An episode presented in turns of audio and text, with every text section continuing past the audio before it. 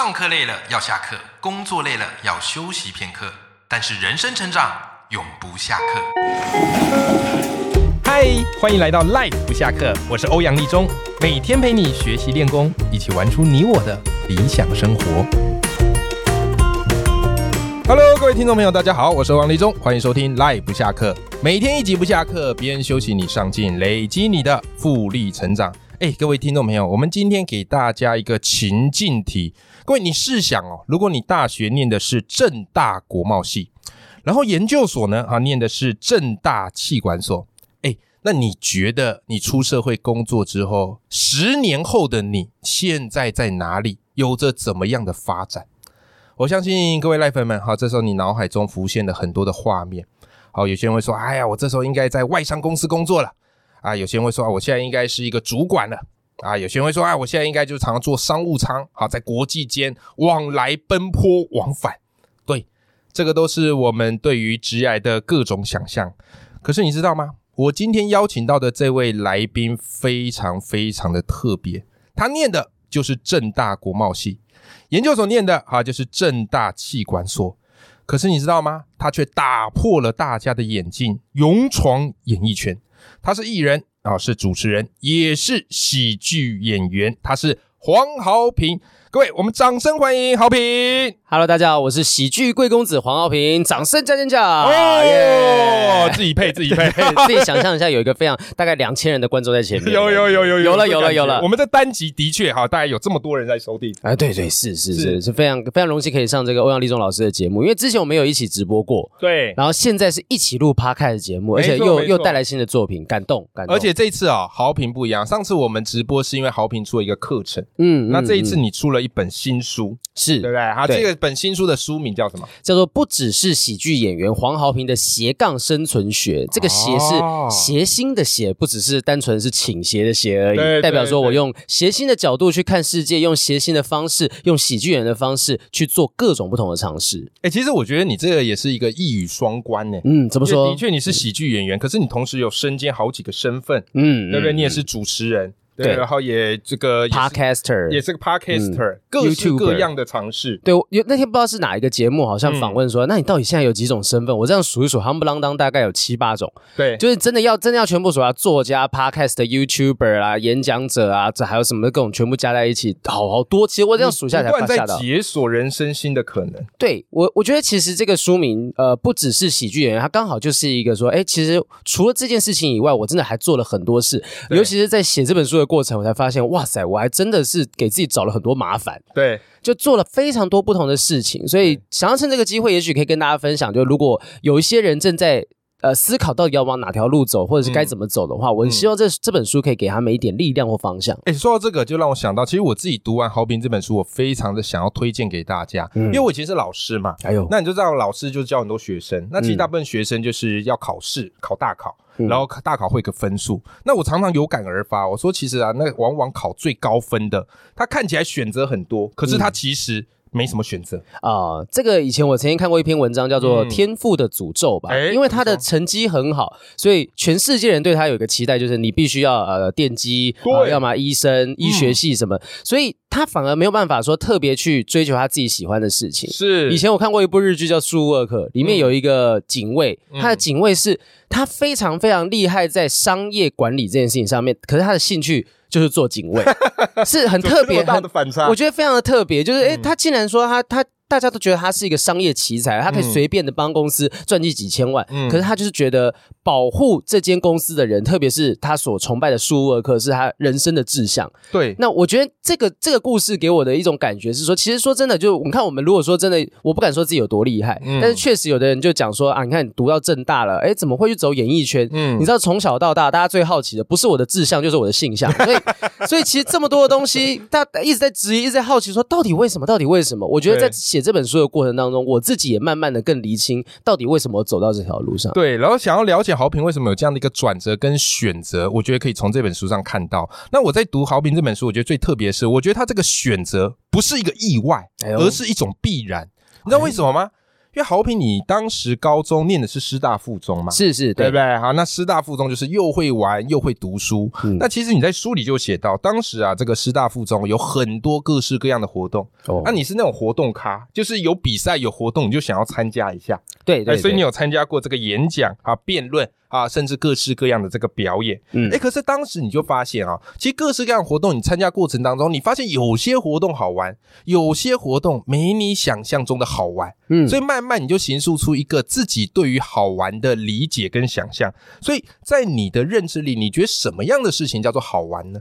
我觉得好玩的事情就是没有单一框架，没有单一的规则，告诉你说怎么样做才能够得到最高分。嗯，因为像以前我会觉得说，像朗读比赛，好，朗读比赛你不外乎。就是把它念的好听啊，口条清晰啊，知识思日什么东西，把它讲的清清楚楚，你的分数一定会高。好，那我就觉得，哎，这个事情做着做着发现它没那么好玩。后来我觉得说，哇，演讲演讲有分所谓的即席演讲跟不即席的演讲嘛。那如果不即席要事先备稿的演讲啊，可能想说要准备这些东西，就觉得，哎呀，原本觉得好像蛮好玩的，后来准备准备又觉得有点无聊。好，又来到即席演讲，终于可以让我好好玩了吧？好，发现我自己发挥一些即席演讲之后，哎。学校老师还是喜欢那种各位老师、各位同学，我是黄豪平这样子类型的演讲，就觉得天哪。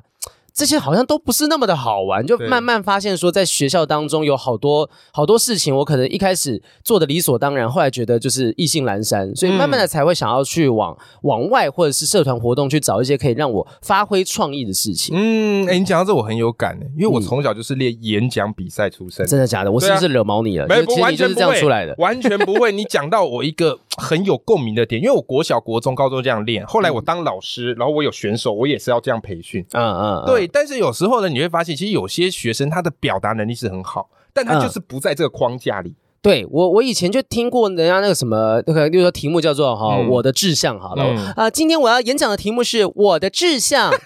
我的志向，他念两遍，到底是觉得台下的听众是跟金鱼一样，脑袋只有七秒钟的记忆？为什么要念两遍？我就不懂。可是还是这样吗？现在我不知道现在还是这样，可是至少我那个时候 要练两遍。从国中到高中的演讲比赛，全都是这个。有有有，我们国小是这样。我真不懂，我真的不懂，到底为什么？是大家觉得说要强调嘛？可是那。你大声点就强调了，没错。所以我那时候比演讲比赛，我最高名次都只拿到第二名、第三名，我拿不到第一名。我也差不多，因为我觉得我后来发现，其实第一名哦，都马很符合他们所要的某一种框架。对对，咬字要很清楚，是声音要很亮，然后动作啊、肢体要搭配进去，就整个人很像是我不会说悠悠台这个哥哥姐姐是怎么样，但是我觉得说就是看看起来就很像是 哦，他真的讲到二，他就会比二出来，就好像大家听不懂你在讲什么一样。就我觉得这个是一个很可惜的。方式，我我记得我有提到是说。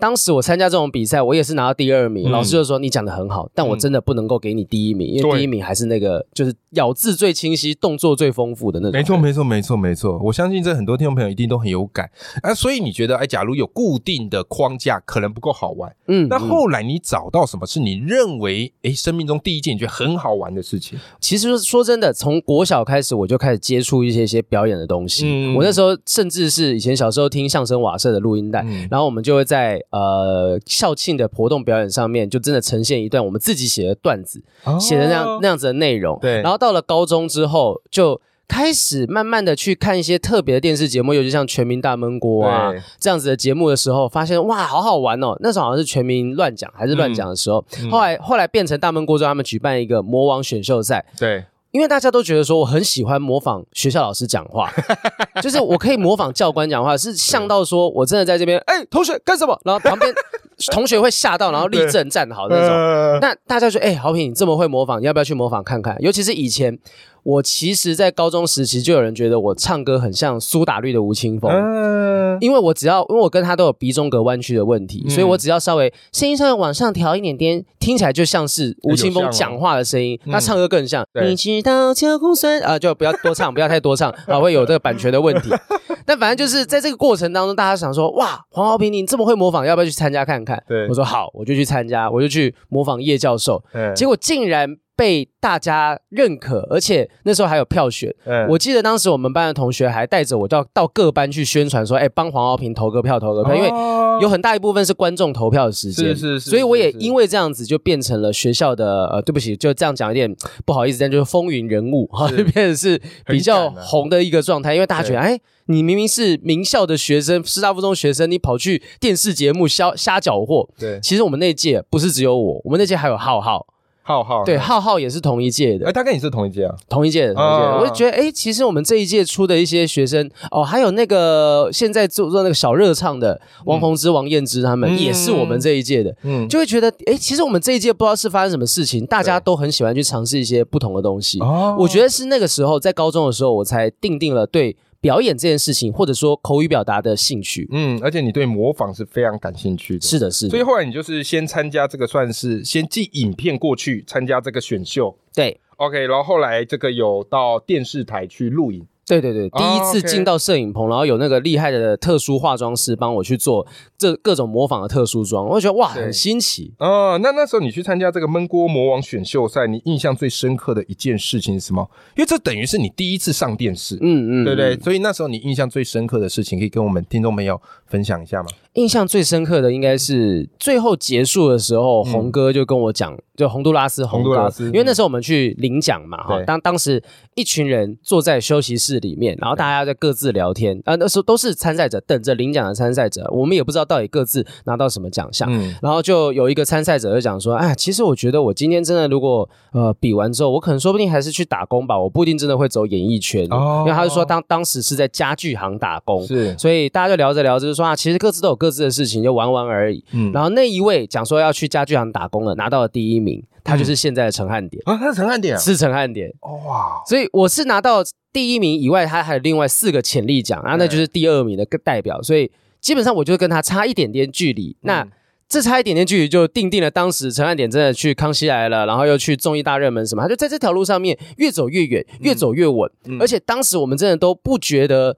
自己有办法进入到演艺圈，嗯，可是后来陈汉典就一路走到现在。嗯那当时呃，我拿到第二名之后，我就我也没有特别觉得说我一定要在演艺圈，我就是慢慢读书，慢慢读书。可是有时候看着陈汉典发展这么好，总是会觉得说哇，如果当时再冲一点点，会不会不太一样？嗯，可是红哥就有洪都拉斯那时候在颁奖结束的时候，就有特别跟我讲说，嗯，其实伟忠哥说一定要让你得奖，因为你是基本上年纪最小，但是你的本写的真好，一定要好好的。那时候只有你。是高中生吧？对，其他都是出社会的。嗯嗯，哇塞，那也是初生之犊不畏虎呢。我觉得就是不知道，就是不知道什么叫做害怕。那时候我觉得，哎，好像蛮好玩的，就去玩玩看。真的进到棚里面，开始有得失心，就觉得啊，好希望可以赢，才会去拉票等等的。就对，是一个很特别的冒险旅程。因为后来台湾呃选秀节目慢慢的出现，那大家各自选秀节目有各自不同的格式，对，可能不太会有机会让。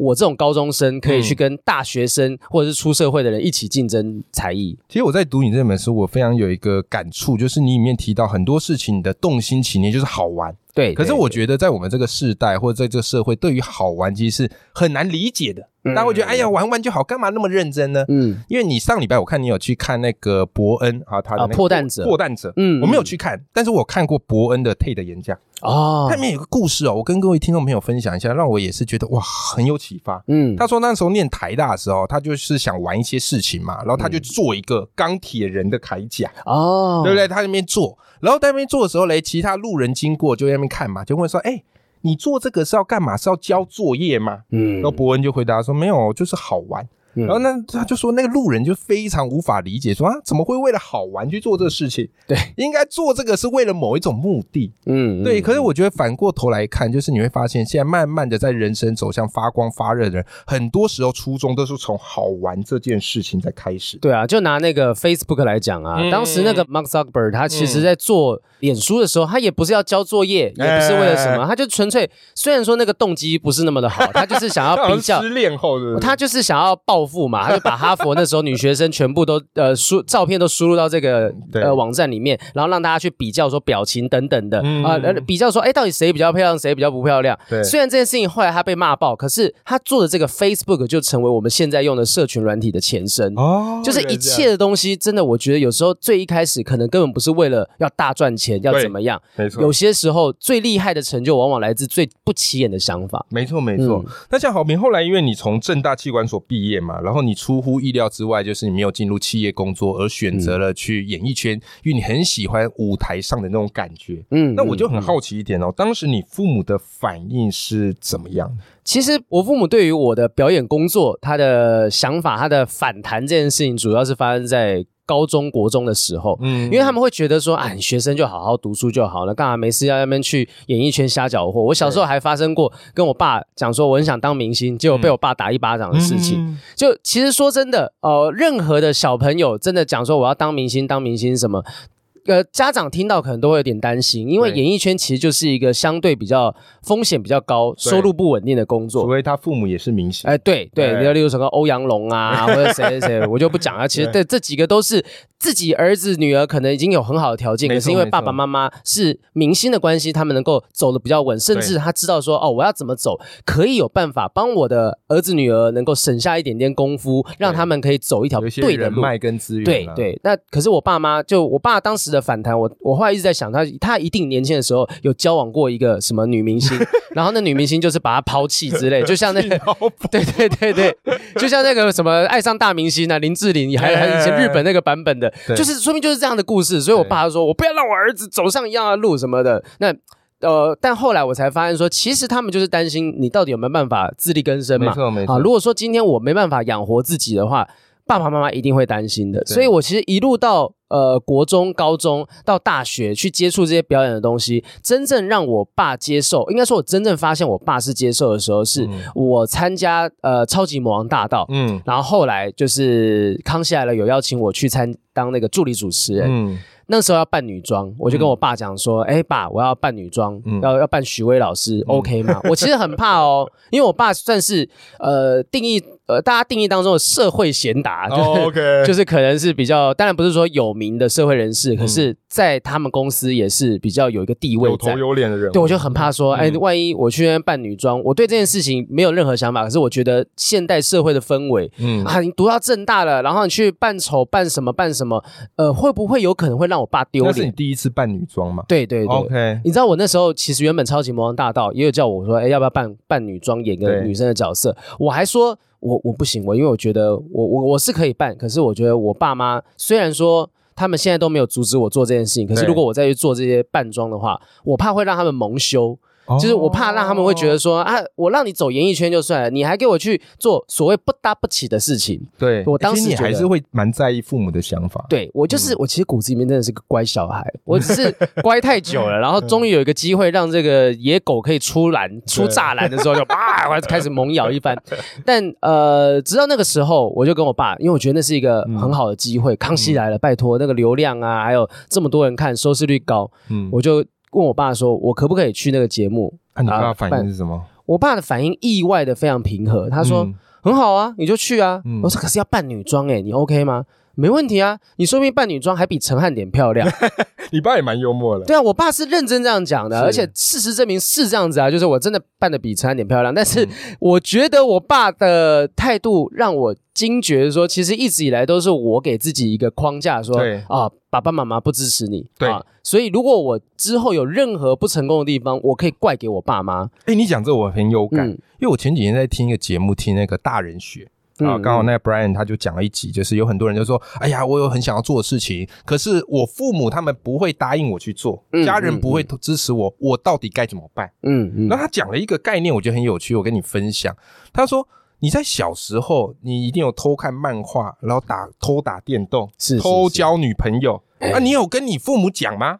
没有啊，那可是你还是去做啦。嗯，那怎么长大之后你突然变一个乖小孩，什么事情都要征求他们同意？嗯，有没有可能这个背后啊，其实是你想要有一个保护网？嗯啊，就是你觉得跟他们讲，大家可以一起来，对，可以来分担这个风险啊。要是我不成，我可以怪大家，对，或者是你根本没有那么想去做，嗯嗯。所以你会发现，今天透过豪平的这本书，透过豪平的故事，你会发现每个人的梦想都不一样，但最重要就是怎么样嘞？从好玩出发。对，一点一点玩出你真正喜欢的事，你这样做下去才会有意义嘛。而且家人如果看见你玩的开心，说真的，真的为你好的家人是会为你开心。对对啊，那些如果真的不为你好的家人，其实说真的，你久了之后，你就算今天是乖乖听他们做的事情，嗯，他会有其他控制你的地方。对，不是职业，也有可能是感情，也有可能是什么什么东西。到最后，你需要去做什么样的呃整理，人际关系的整理也好，跟亲情的处理方法也好，你可能也有很多需要去麻。烦的事情绝对不会单纯只有在呃志向跟梦想这件事情上面。的确，嗯，所以希望今天这期节目对大家有一些启发。那如果你今天对于今天节目非常感兴趣的呢，来推荐给大家黄豪平的新书，叫做《不只是喜剧演员》。那我们也会把这本新书的链接放在节目的资讯栏里面，欢迎大家一起来支持豪平的新书啦。今天非常谢谢豪平来到我们的节目，谢谢老师。好，我们跟听众朋友说拜拜，拜拜。